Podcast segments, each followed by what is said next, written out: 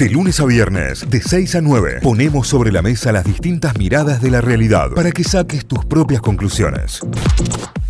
Nosotros, siendo miércoles a las 8 y cuarto de la mañana, recibimos a la Noe, por supuesto que sí. Vamos a hablar de sexo, de placeres en Notify. Así que buen día, Nore, ¿cómo estás? Buen día para todos y todas, ¿cómo va? Muy bien, muy, bien. Por acá arrancando la jornada o ya terminando un poco la jornada, pero con un día que se nos hizo difícil, un poco cuesta arriba de cansancio y de no sé qué, de no arrancar muy, muy mitad de semana, muy, intenso. Tremendo, pero eh, tampoco el clima ayuda demasiado, ¿no? No, no, no, esto es fiaca hasta las 10 y después arrancar. Yo la verdad que los acompaño mucho en el sentimiento, no sé a qué hora se levantan, pero imagino que deben madrugar un montón. Muy temprano, no querés saber el horario tampoco, así que no, no, guardate eso como si fuese un secreto, no sé. no, eh, abrimos la cajita ayer en el Instagram arroba leak.noeliabenedetto con B larga y doble T, ahí la encuentran, pueden ser parte de su comunidad, informarse con todo lo que nos propone Noé eh, a través de su cuenta de Instagram, pero además eh, también sacarse dudas, hacer preguntas, consultar por algún tema en particular los martes cuando se abre la cajita de consultas para lo que sucederá, el miércoles por la mañana acá en Notify. Contanos un poco por dónde va la cosa hoy.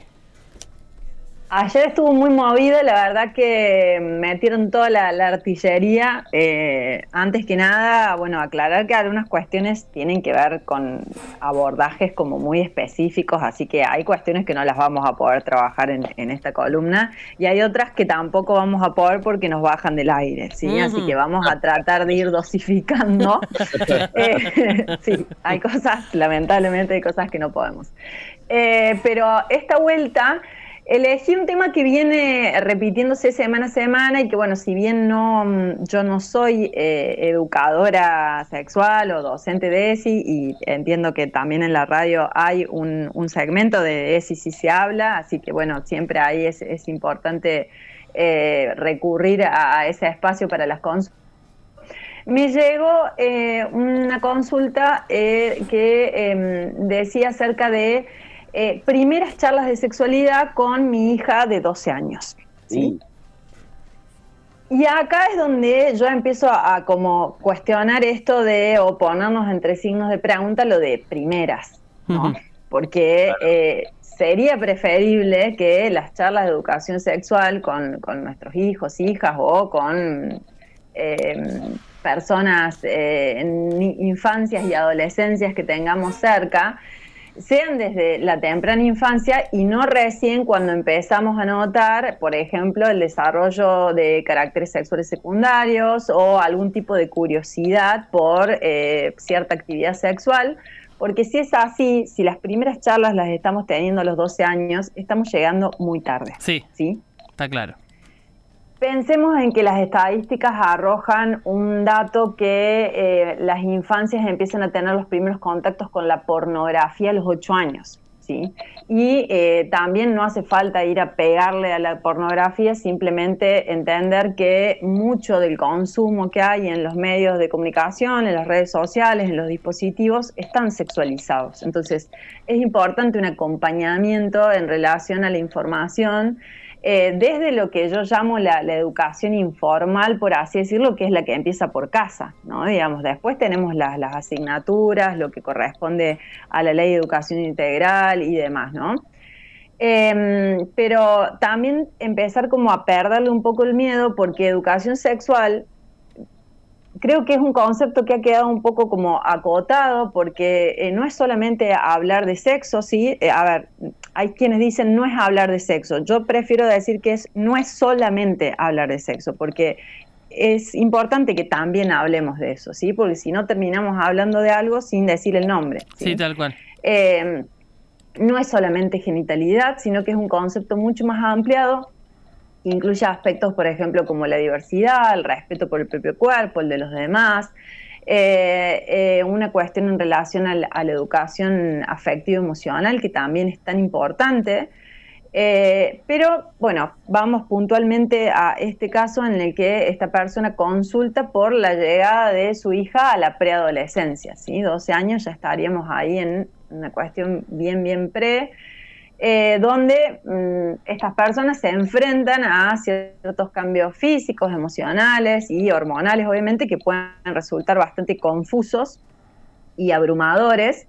Y entonces sería un menester de eh, las personas a cargo, ¿sí? los, los mapadres, que, como yo les llamo, o lesadres, eh, de poder brindarles información adecuada y ayudarles justamente a comprender y navegar por estos cambios, ¿no? Digamos que eh, no, son optativos, ¿no? Entonces, eh, hay que hacerle un lugar a esto de hablar sobre sexualidad y sexo, lo cual resulta como bastante desorganizador, ¿sí? Para las personas adultas, porque puede llegar a ser algo complicado, ¿sí? como siempre, acá militamos por las charlas incómodas, esta probablemente sea una de ellas, y eh, puede que nos empiecen a invadir ciertas preguntas y quizás más preguntas a, nosotras, las personas adultas, que, que, a, las adolescencias. De, por ejemplo, cómo arrancar la charla, qué le digo, cómo saco el tema, eh, cómo hago algo que nunca o que rara vez hicieron conmigo, ¿no? Digamos, porque también en eso, mm, los antecedentes que tenemos de una educación sexual son bastante escasos. Entonces, eh, sí. esto de, la educastración, como siempre planteo. Entonces, bueno, acá eh, claramente que yo no voy a bajar línea sobre contenidos, menos en una columna, es un espacio un tanto acotado, pero sí les voy a eh, dejar algunas cuestiones que mm, estaría bueno que tengamos presentes. ¿sí? En principio, tener trabajada la propia sexualidad. Y cuando digo sexualidad también me refiero a sexosofía, que es como ese conocimiento eh, no tan académico, científico, sino mm, a veces un tanto sesgado por la propia experiencia que tenemos acerca de la sexualidad. ¿sí? Si yo no tengo trabajados estos aspectos ¿sí? anteriormente con mi propia sexualidad, es muy probable que estas cosas las termine trasladando a la sexualidad de mis hijos o mis hijas. ¿sí? ¿Por qué? Porque no olvidemos que la salud sexual es un concepto transmisible también, ¿sí? Entonces, si de repente hay algo que a mí me genera pudor, vergüenza, asco, eh, que ha caído bajo la represión, esto se va a notar, ¿sí? Entonces, antes que nada, poder tener trabajado eso. Después, en segunda instancia, ahí sí, poder establecer algún ambiente abierto, ¿sí? Donde se pueda hablar y que sea seguro a la vez, ¿no? Digamos, que sea también en cierto contexto de intimidad, que no es lo mismo que oscurantismo, ¿no? O sea, no es una cosa de, eh, bueno, yo recuerdo la experiencia, yo iba a un colegio católico y em, en la primer, eh, en primera y última, creo, de charla de educación sexual, nos habían dividido en aulas eh, personas socializadas como varones en un lado y personas socializadas como mujeres en otro, y habían tapado todos los ventanales con papel, ¿sí? Como para que no se viera qué estaban haciendo ahí adentro. Pero chicos, ¿qué era el, cuarto oscuro de la, de la votación? Ni siquiera, porque viste que en esta vuelta, no sé ustedes, pero yo no tuve cuarto oscuro esta vuelta. Era todo abierto y había... Entonces, no, no, no, sabe, no se sabía qué estaba pasando ahí adentro y esta división, ¿no? Como si después no, no nos fuésemos a vincular entre, entre nosotros. O sea, entonces, la idea es que sea un ambiente que, que, permita cierta comodidad, pero no que diga, uh, bueno, esto es un tema recontra oscuro, hay que tapar todo. Entonces, eh, estaría bueno, digamos, que esto sea una invitación. están están choqueados. Sí, me hiciste acordar eh, eh, situación escolar también en, la primaria. no, nos invitaron como a la, la primera y única también creo que fue charla de educación sexual por ponerlo en algún título, no, no creo que se haya llamado así, pero metieron en el cuartito, en el único cuartito que tenía televisor, pusieron la película ¿Qué me está pasando? que nos crió oh. a todos, básicamente. Nos crió a todos los, los, desarrollados en los 90 y em, terminó la película y nadie dijo nada. O sea, nos sacaron del cuartito y nos llevaron a otro lado. No, no hubo ningún tipo de explicación. no hubo un proceso de reflexión, nada. Nada, nada, nada si bien hemos tenido, creo que la gran mayoría de nosotros, el mismo método, el mismo método, nadie entendía nada tampoco, no.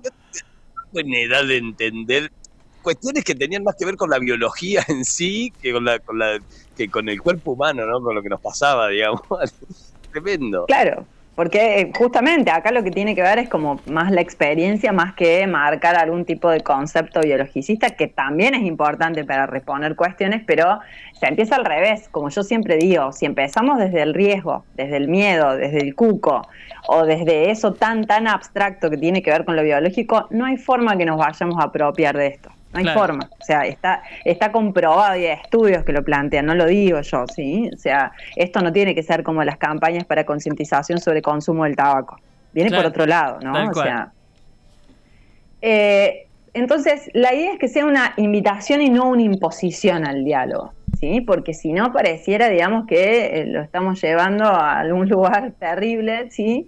Y siempre, siempre, siempre va a ser buena idea esto de partir desde la pregunta que nos hagan, ¿sí? Y en esa pregunta, repreguntar, ¿sí? Porque cada vez que aparece una pregunta, las personas eh, adultas o a cargo respondemos o pensamos o nos cerramos básicamente desde el adultocentrismo, ¿sí? Las preguntas que nos van a hacer probablemente no tengan el contenido ni toda la información aparte, ¿sí? Ni todo el subtitulado aparte que tenemos como personas adultas. Entonces, yo siempre pongo este chiste que, eh, que es como una anécdota que plantea, la niña le pregunta a la mamá qué es ser virgen y la mamá empieza a transpirar y le hace toda una explicación acerca, acerca del concepto de la virginidad y recién se le ocurre preguntar por qué.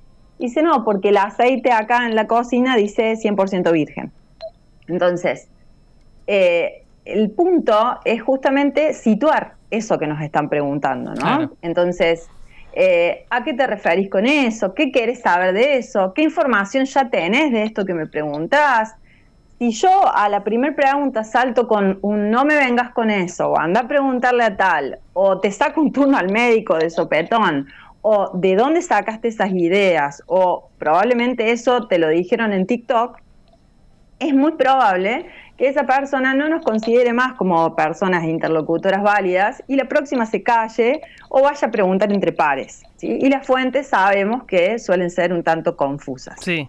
Entonces, es importante transmitirle que la sexualidad es parte de la vida, ¿sí? de la vida de todas las personas y que puede hablar de ello abiertamente cuando lo considere. ¿sí? Pero a esto, no lleguemos con la primera charla a los 12 años, ¿sí? porque si no parece que lo sentamos en un tribunal y le decimos, bueno, ahora tu cuerpo empieza a estar en riesgo, te van a empezar a pasar cosas complicadas y, bueno, y te tenés que cuidar. Entonces, la verdad que más que una bienvenida, yo quiero ver dónde puedo escapar, digamos, ante una situación de esas, ¿no? Entonces, sí es importante poder bajar la información a cada edad, ¿sí? Entonces, tener en cuenta la edad de la persona y también el nivel de diálogo previo que venimos teniendo con estos temas y usar un lenguaje claro para explicar, pero con los conceptos que van. ¿sí? Bajar no es infantilizar un tema. Entonces, llamar a las cosas por su nombre, no usar ningún tipo de eufemismo o apodo. No hay otro nombre para llamar al codo, al intestino, a los pulmones. Entonces, tratemos de no recurrir a ningún tipo de, eh, ya sea diminutivo o apodo eh, en relación a las genitalidades, por ejemplo. Sí, vagina es vagina, pene es pene, eso vamos para adelante todo porque hay que mencionarlo. Del clítoris, claro, nada de, estas palabras con CH que, a mí no me resultan felices para nada y demás, ¿no? Entonces, por otro lado, fomentar la autonomía y el respeto, ¿sí? Esta persona que nos está preguntando claramente que si pregunta es porque ya hay algún tipo de, eh, no sé, o de situación que es en la que se dio por eso, o un interés. Entonces, también poder, esto es una oportunidad para enseñar sobre la importancia de establecer límites personales y límites para con las demás personas, ¿no? Hablar sobre consenso, sobre consentimiento, insistir o a la vez reponer sobre el derecho y la libertad de decir que no, pero también sobre la libertad de poder decir que sí cuando tenga la edad suficiente. Porque si solamente machacamos en, el no, ¿cómo, digamos, vamos a, llegar a esa instancia si en principio no estamos seguras de que en algún momento podemos decir que sí y que está bien decir que sí? ¿sí? Entonces, eh, también esto de, bueno, esto de que nadie nos tiene que presionar a hacer algo que no querramos o para lo que no nos sintamos cómodas, eh, anterior a esto, obviamente, que imagínense que ya a la edad de 2, 3 años eh, se le están enseñando ciertas partes del cuerpo, se le están enseñando ciertas partes del cuerpo que pueden ser o no eh, tocadas por otras personas, que pueden ser o no em, visibles a otras personas, ¿sí? Entonces, ya a los 12 años podemos estar hablando de otros conceptos como consentimiento, acuerdo, ¿sí? Eh, también esto es una gran ocasión para educar sobre relaciones saludables. La importancia de tener vínculos que estén basados en el respeto mutuo, en una comunicación abierta y en la reciprocidad, pero no tan solo en los sexos afectivos. ¿sí? Es un momento también para marcar cuestiones sobre vínculos saludables en general, ¿no? amistades, familiares, y explicar esto de que las relaciones sexoafectivas no responden, no se limitan solamente a lo físico, sino que también involucran afectos que no necesariamente son el amor, ¿no? Digamos, eh, hay una amplitud de, afectos posibles. Y eh, también podemos guiarles o acompañarles a reconocer indicadores de vínculos poco saludables, ¿no? Digamos, eh, en algún momento será noviazgo, podemos ponerle el nombre que sea, y que también pueden recurrir a nosotras eh, nosotras digo personas, ¿no? Digamos, pueden ser padres, madres, no, no, no necesariamente la figura femenina tiene que estar eh, hablando en este lugar, ¿no? Eh, y buscar apoyo si alguna vez siente incomodidad o malestar o inseguridad con algún tipo de relación, ¿sí? esto de que siempre vamos a ser los interlocutores más válidos que tienen su entorno. ¿sí? Eso es importante, ¿no? Porque si van a recurrir a otros espacios, a pares, bueno, pueden, eh, desde toda la mitología que hay dando vuelta, eh, pueden quedar un tanto confundidos. Sí. Sí, Informar en algún momento sobre protección y anticoncepción, sí, esto no lo vamos a evadir, pero que no sea lo primero, ¿sí? Que esté acompañando, ¿no? Que no sea la figura de la situación esto de, bueno, no, cuídate, porque si no, lo peor que te puede pasar es un ITS, es un embarazo no planificado. Entonces, también poder plantearle todas las opciones que hay.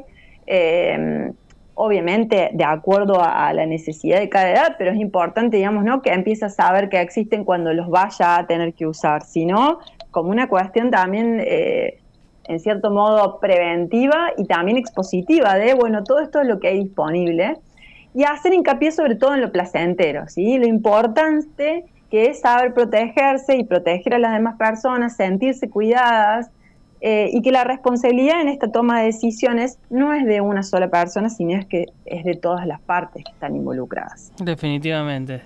Eh, y además me parece importante esto de si, si, si vas a ser el interlocutor válido, como vos mencionás, que es el rol que deberíamos ocupar como adultos, eh, y tenés dudas, y, capacitate vos también, repensate vos, esto que mencionabas al principio, rediscutí tu sexualidad, tus placeres y demás, porque por ahí eh, no, no hay herramientas para comunicar todo esto que queremos hacer bien. Entonces, tomarte el tiempo para prepararte para eso también es importante.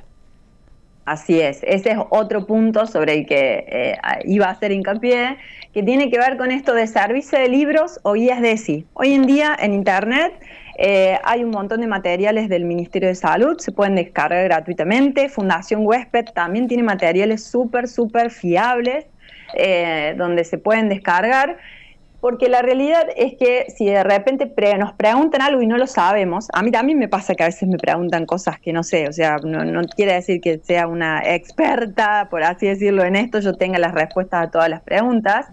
Si no sabes de algo, no, primero no tenés por qué saberlo, venimos de una educación sexual bastante floja de papeles, entonces no tenemos por qué saberlo le podemos plantear que ahora no tenemos la respuesta, pero que nos vamos a comprometer en encontrarla, o que ahora a lo mejor no es el momento, pero que luego le vamos a proponer un momento justamente para hablarlo. De nada nos va a servir que nos pregunten algo y que nos dé vergüenza contestar o que de repente desde la situación de ignorancia no contestemos, porque el silencio también es una forma de educación sexual. ¿sí? El no mensaje que le vamos a dar va a transmitir otro, que el sexo es algo malo, que es oscuro, que es sucio, que es enfermo y que es tabú.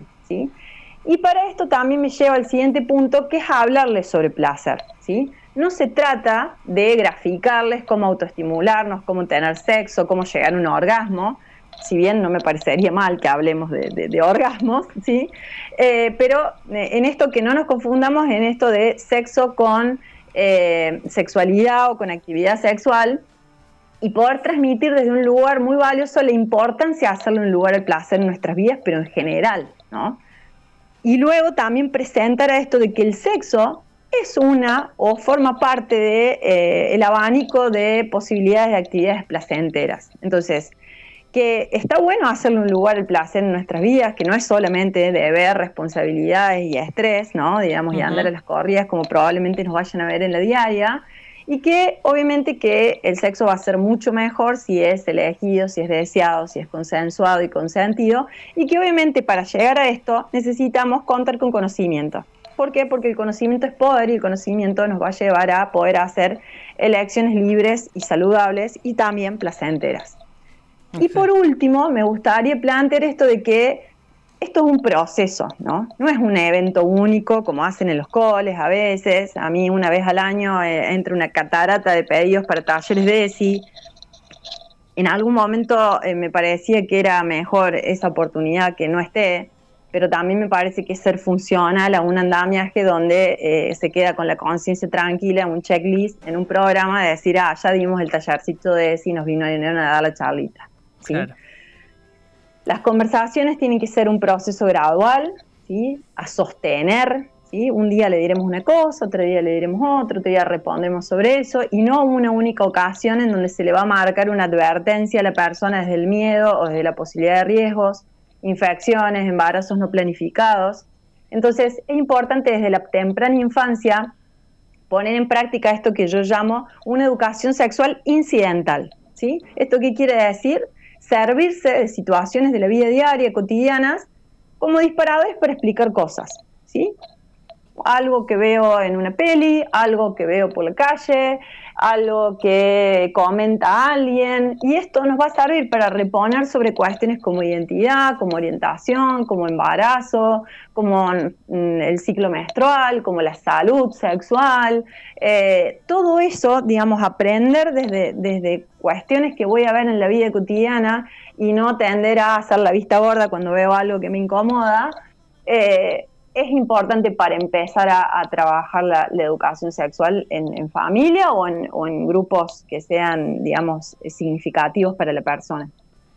Excelente, es, eh, es es un tema eh, importantísimo y que está todo el tiempo rondándonos y el cómo encararlo es determinante para, para el futuro de, lo que estamos criando, básicamente. Así que hay que tomárselo muy en serio. Me parece que tiraste tips muy interesantes y muy fáciles de llevar a cabo, digamos. Son cosas que están a la mano. Eh, esto de hacerte tus propias preguntas, capacitarte en caso de que no sepas, eh, escuchar, hacer repregunta, todas cuestiones eh, fundamentales a la hora de criar chicos más libres a la hora del sexo de lo que pudimos ser nosotros con, con lo poco que hubo, ¿no?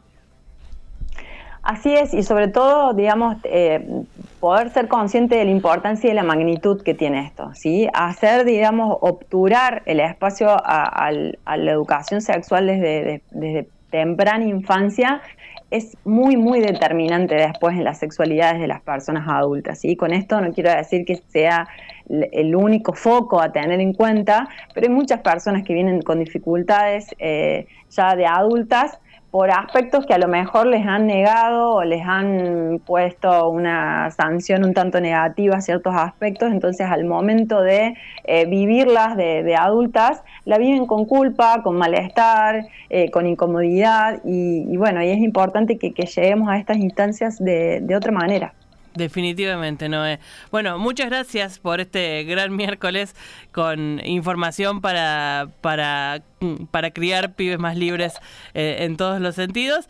Y, te encuentran, obviamente, en tu cuenta de Twitter para más consultas, para más temas a tratar, arroba leak.noeliabenedetto con B larga y doble T. Ahí la encontrás a Noé y todos los miércoles acá en Notify. Gracias, Noé, que tengas una gran semana. Gracias a ustedes y éxitos para todos y todas. Notify, las distintas miradas de la actualidad para que saques tus propias conclusiones. De 6 a 9, Notify, plataforma de noticias.